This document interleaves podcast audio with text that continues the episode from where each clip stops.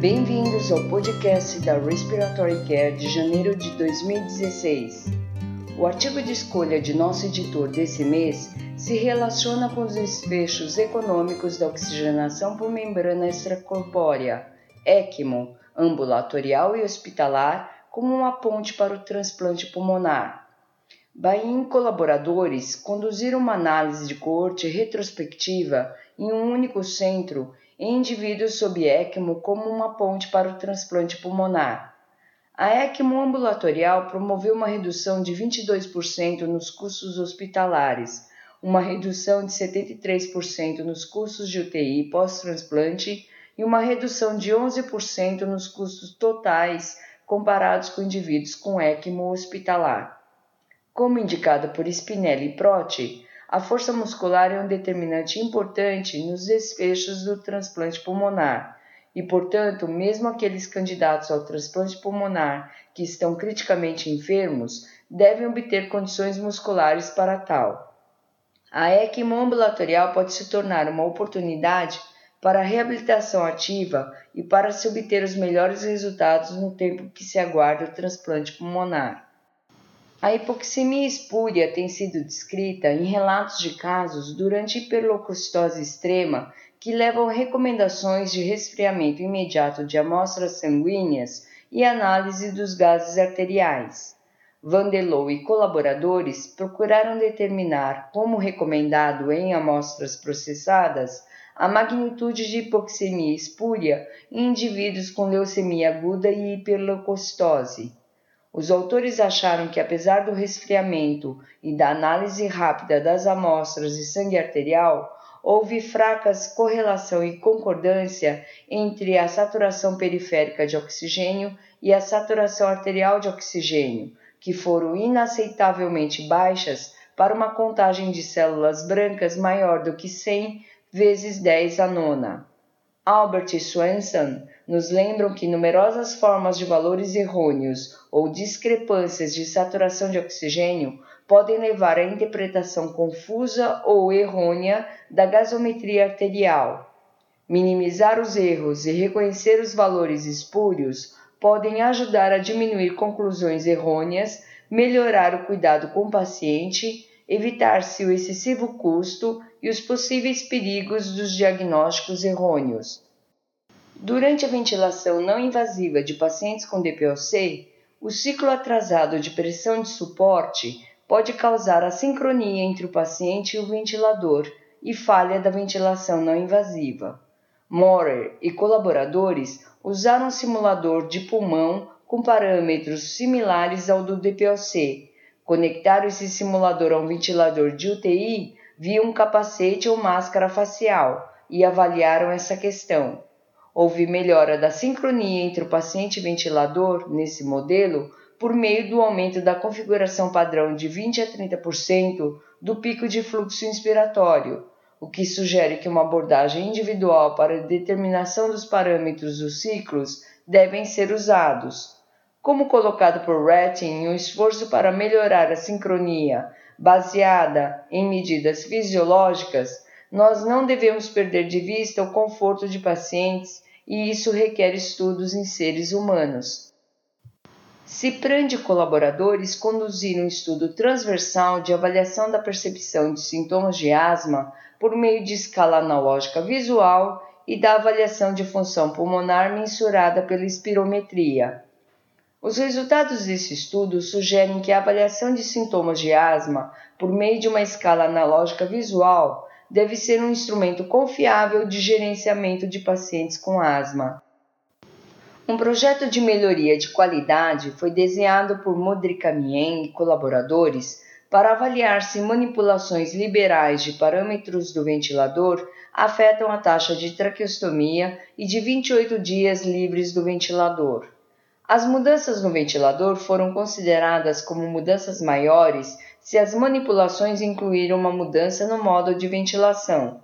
Os autores acharam que o número de manipulações do ventilador foi diretamente associado com a taxa de traqueostomia e com o período de ventilação mecânica. Os Sankaki e colaboradores determinaram características e desfechos associados com o uso da ventilação não invasiva na insuficiência respiratória aguda em grupos de diferentes faixas etárias. O uso de ventilação não invasiva e do estado de não intubação foram mais frequentes em indivíduos com idade superior a 65 anos, especialmente para aqueles com edema pulmonar cardiogênico. No todo, o sucesso da ventilação não invasiva e a taxa de mortalidade foram similares entre os grupos de diferentes faixas etárias. O papel do volume médio plaquetário em exacerbações da DPOC foi avaliado por HPACs e colaboradores que acharam que o volume médio plaquetário pode ser um marcador inflamatório na exacerbação da DPOC e que as mensurações do volume médio plaquetário podem ser úteis para identificar pacientes com risco aumentado de exacerbações da doença. Bassovanelli e colaboradores avaliaram os efeitos do treinamento muscular respiratório e exercícios calistênicos em indivíduos com DPOC com e sem fraqueza muscular respiratória. Ambas intervenções aumentaram a capacidade de exercício e diminuíram a dispneia durante o esforço físico. No entanto, o treinamento muscular inspiratório foi mais efetivo em melhorar a força e a resistência dos músculos inspiratórios. Indivíduos com fraqueza muscular respiratória que realizaram o treinamento muscular inspiratório tiveram ganhos maiores de força e de resistência inspiratória, porém não na capacidade de exercício e na redução da dispneia. Toussaint e colaboradores conduziram um estudo randomizado da pausa inspiratória via ventilador domiciliar controlado a volume versus a bolsa de reanimação em indivíduos com distrofia muscular de Duchenne para melhorar a efetividade da tosse não foram observadas diferenças significativas na efetividade da tosse entre os dois métodos. Portanto, a bolsa de reanimação, barata e fácil de ser usada, pode efetivamente melhorar a capacidade de tosse do paciente. O objetivo de Wilson e colaboradores foi examinar as modalidades de atividade física e mediadores da mudança de comportamento através de estágios de mudanças individuais em indivíduos com bronquiectasia não fibrose cística. A modalidade de atividade física através de estágios de mudanças da doença foi consistente com as predições de modelos transteóricos que suportam a exploração das intervenções de atividade física em indivíduos com bronquiectasia não fibrose cística. Sharma e colaboradores hipotetizaram que a dose farmacológica de zinco, administrada diariamente por 12 meses, poderia reduzir a necessidade de antibióticos para crianças com fibrose cística.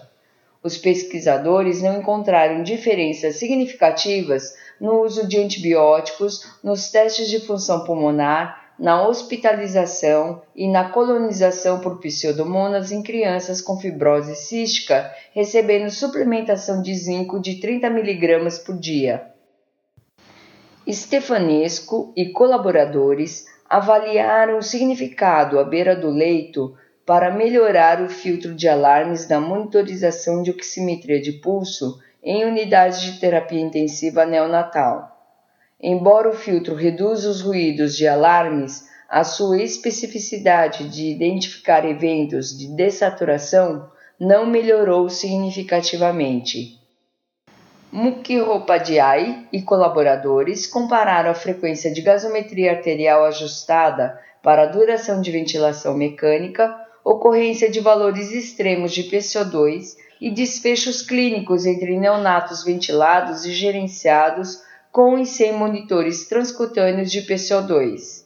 Os autores acharam que, apesar de somente haver concordância moderada entre as mensurações simultâneas de pressão CO2 e pressão arterial de CO2, o uso da PCO2 transcutânea resultou em redução da frequência de gasometria arterial em neonatos ventilados mecanicamente, sem afetar a duração da ventilação mecânica ou desfechos clínicos na alta Os autores sugerem que o impacto clínico dessa tecnologia parece ser mínimo.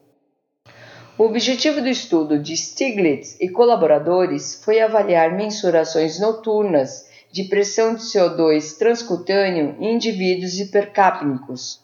Os autores encontraram uma boa concordância entre a PCO2 transcutânea e a PCO2 capilar, por causa da flutuação da PCO2 em pacientes com insuficiência respiratória, os autores recomendam que a PCO2 transcutânea contínua possa ser o método de escolha para o diagnóstico de hipercapnia noturna. Além desses artigos originais, nós também publicamos nesse mês de dezembro de 2015 na Respiratory Care um artigo de revisão de instrumentos de avaliação no controle da asma. Para receber o conteúdo deste podcast e de podcasts anteriores da revista, por favor visite nosso website em www.rcjournal.com. Você também poderá se inscrever no nosso website para receber os podcasts de futuros volumes da Respiratory Care.